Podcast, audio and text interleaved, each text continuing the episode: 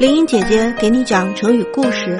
今天讲的这个词是“杯弓蛇影”，将印在酒杯里的弓影误认为蛇，比喻因疑神疑鬼而引起的恐惧。故事说的是，有一天，乐广请他的朋友在家里的大厅中喝酒。那个朋友在喝酒的时候，忽然看到了自己的酒杯里有一条小蛇的影子在晃动，他心里很厌恶，可还是把酒喝了。喝下去之后，心里到底不自在，放不下心。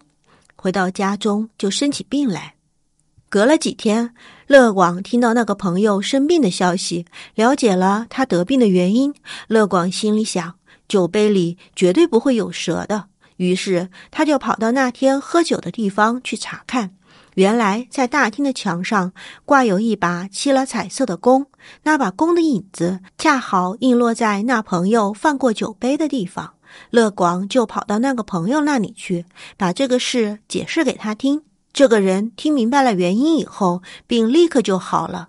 后来人们就用杯弓蛇影用来比喻疑神疑鬼、自相惊扰，这就是杯弓蛇影的故事。